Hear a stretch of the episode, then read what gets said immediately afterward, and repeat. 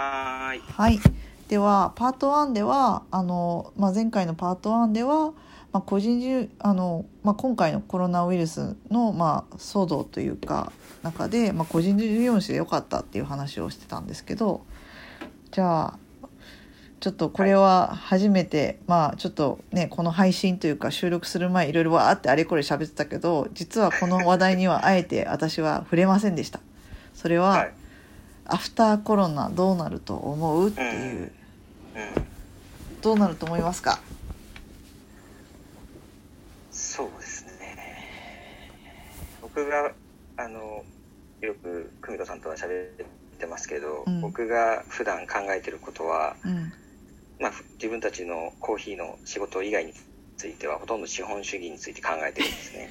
考えてるで、はい資本主義が今どう、まあ、そもそも資本主義とはどういう社会で、うん。まあ、どういうシステムで、で、まあ、今後どうなっていくのかで、まあ、そのポスト資本主義っていうものがまああるのだとすればどういうものになるのかっていうことについて考えているので、うんうん。あの、まあ、今回の件もどうしてもそこと紐付けて考えてしまう。で、うん。で、まあ、当然、まあ、答えを言ってしまえばわからないんだけども、うん。どうなるかなんてわかんないんだけども、うん。そのさっきのパート1の方で話をしてた、うん。その個人事業主と会社員、まあ、従業員、うん。というか、まあ、組織に属するっていう、うん。あの、二つの働き方、まあ、大きく分けて二つの働き方があったときに、もともとこのコロナの件が出る前から、あの、前ね、一緒にトークイベント出たじゃないですか、うんうんうん書店。で。あの時にもテーマになってましたけど、僕が、まあ、考えているその、資本主義の次の姿、ポスト資本主義の姿っていうのは、うん。その従来通りの、えー今まで通り、まあ、現在大きな力を持っている、えーいわゆる資本主義、その企業が強くて、そこに、えー多くの従業員がいる。まあ、それは、えー企業というものが何か商品なりサービスなりを生み出すリソース、しまあ、資本を持っていて、うんうん。それを個人事業主、あ個人が、えーそこに労働者として入って、えーその労働力をその会社に、えーまあ、渡すことで、うん。その労生産設備を稼働させて何かしらのサービスなりものを生み出すっていう、この今の仕組みと、あと、えーそういう、まあ、それを僕は資本、えー集中型経済って、まあ、呼んでるんですけど、で、それと、まあ、今後は今、僕が今やってるような働き方の自分で例えば何かコーヒーを焙煎する機械とか、まあ、そうじゃなくて何か、えーサービスを生み出す、えープログラミングでも何でもいいです。何か、何かしらのスキルとか、うん。えーそういった何かしら生み出す技術なり、ものなり、えー資本みたいなものを持っている個人が自分でその生み出したものを直接販売するようなスタイルのうん。生き方。で、まあ、これを僕は資本分散型経済って呼んでるんですけど、うん。この、えー資本分散型経済の方が、あの、コロナの前の時からどんどん大きくなってきていると思ってて、うん。で、その2つの、えー大きな経済の、えーが両方とも同時に存在している。で今ももちろんそうなんだけど、どんどんその個人の側の経済の方が大きくなっていって、うん。えーもっとこの従来の企業に対してプレッシャーをかけられるレベルにまで大きくなった社会。うん。っていうものが、あの、ポスト資本主義の形なんじゃないかと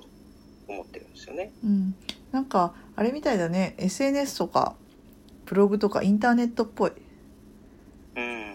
なんか昔は、昔はテレビ新聞雑誌とか大手メディアの会社しかおすごい大きな情報を流せなかったけど。でも今は SNS とかブログとか自分の情報発信の仕方をすごい工夫したら一つの会社よりも全然影響力のある情報を流せるみたい。ななんかそういう、うんそうね、確かに。メディアの形で見ればそういう点がありそうだね。うん、だから情報の形ともしかしたらお金の流通っていうか資本の流通ってちょっと似てる連動するのかもって思った。なんかその、確かに、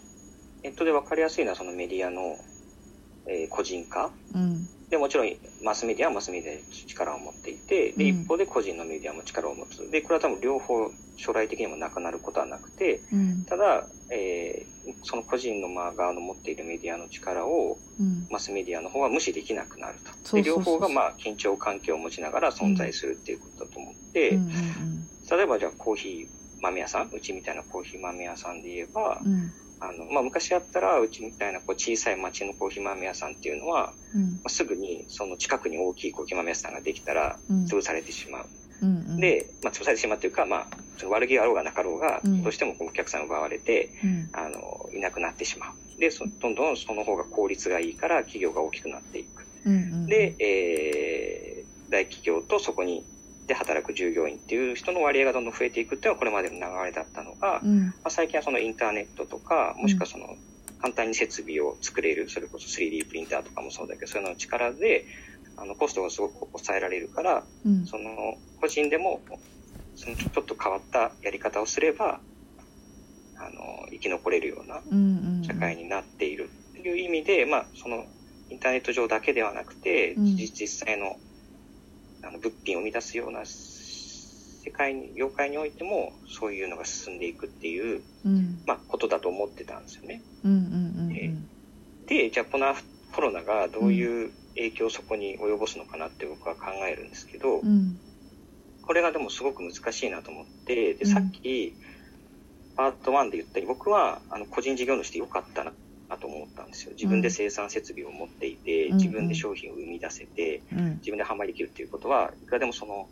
えー程度を変えたりとか、やり方を変えることで、あの、柔軟に対応できるから、本当に自分でやっててよかったなと思ったんだけども、一方で、あの、この機会に、やっぱり会社員だったらよかったのにと思った個人事業主とかフリーランスも多分いるうんと思うんですよね。で、それって逆に、それは今、個人事業主の2パターンを言ったけど、うん。逆に今会社員の人で、あの、両方いると思うんです。よ。やっぱ会社にいてよかったって思ってる人と、うん。守ってもらえるからよかったって思ってる人と、うん。会社にいる人で、本当はもう家族と一緒に家にリモートワークしたいのに、会社が全然許してくれない。別にやろうと思えばできるはずなのに、会社の意向でできない。うん。もうやっぱり会社なんかいないで独立しておけばよかったって思っている会会社員の人も多分いっぱいいるはずで、うん。だけどこのいっぱいっていうのが、どれぐらいの割合かは正直わかんなくって、今の状況で。それこそネット見たら両方いるじゃないですかう。んだから、あの、このコロナが終わった時に、会社を離れるっていうモチベーションが増える人、例えば3.11の後と後とかは、うん結構その、独立する人とか、うんあの、地方に移住する人とか多かったって聞くけど、そういうその個人化の方にの、僕がさっき言ったので言うと、資本分散型経済の方にジョインする人が増える傾向になるのか、もしくは逆にうん。また元の従来型の資本主義の方に参加する人が怖かったから増えるのか、うん。このどっちに流れができるかによって、うん。僕がもともと考えてた、その、新しい経済の形がどっちに寄っていくのかはうん。変わるなと思って、でもそれはちょっとよくわかんないですね。実際どうなるかっていうのがまだ。なるほどな。いやなんかそれ聞きながら思ったのがあのこれをきっかけにベーシックインカム導入しちゃえばいいじゃんっていう意見もある、うん。ありますね。う。ん、ベーシック。どうどう思いますか？いやうーん50-50かな。うん。導入したら導入したでまあなんかあのいい感じでみんな好きなことやってまあ言ったら儲けるためだけの時間の作り使い方をあんまりしなくなるのであればなんかもっと文化的な意義だったりとかうん、なんか意義のあるようなあの活動が結構遠慮なくできるというかた食べていかなきゃみたいなのと遠慮なくできできるっていうのはあると思うけどただ一方でそれだけみんなちゃんと教養があるのかどうかっていうのがうん。結構疑わしきまあそんな上から目線で言うことじゃないけどうん。だからうーんと思ってなんかそうなった時に結構破綻しちゃいそうな気もすると思ってう。ん。僕は、その結構同じ近い意見で、うんそのコロナの前の時から、うんベーシックインカムにには、うんあの、大きな、大きな観点で言うと反対だったんですよ。うんうんでなんでかっていうと、今言ってる通りで、うんそのお金を使うのって、実はすごく難しいことで、うんうん例えばこう、結構賢い人たちとか、うんその、もう常にお金を持ってる人は、お金さえ与えるときは、とりあえず生きていけるじゃんって考えるんですよね。でもこれって実は、そんなに簡単じゃなくて、うんあの、お金を持っていても、そのお金を上手に使えないケースっていっぱいあって、うん。例えば本当に横にすごく困ってる人がいたら、うん。その人にそのお金をあげちゃうかもしれないし、うん。例えばそれギャンブルに使ってしまうかもしれないし、うんうんうんでその今の社会でもしそのベーシックインカムを導入、今の日本の空気感の中でベーシック、あ今のってのはコロナの前からですけど、うん。そのベーシックインカムを導入したら、じゃあ例えばある人がベーシックもらもらいました、10万円もらいました、それを全部ギャンブルに使いましたって言ったら、うん。あの、自己責任って言われちゃうと思うんですよね。うんうんそうだってあげたじゃん。それを使わなかった方が悪い。うんうん。でもそれって、その本当にギャンブルに使ってしまう人っていうのは、もともと多分分かってたはずで、分かってた上でベーシックインカムを導入してるはずなんですよ。だからそれはもともと制度設計のミスであって、うん。あの、本当にその人をす救いたいというか、そういう誰しもがちゃんと最低限の生活をできるようにしたかったら、うん。お金じゃ解決しないっていうのが僕の考え方で、なるほどね。そっか。まあということで圭太君との話は積もり積もってしまうわけですけど、ま積もりたさますね。もしかしたらまた参加してもらうかもしれないんですが、一旦そろそろ時間なので、圭太君の今日の一言お願いします。はい。いや、本当に難しい状況、どんな立場の人でも難しい状況だと思うんですけど、なんか僕も最近思うのは、やっぱりこう考えましょうっていうことかなって思ってますね。自分も含めて。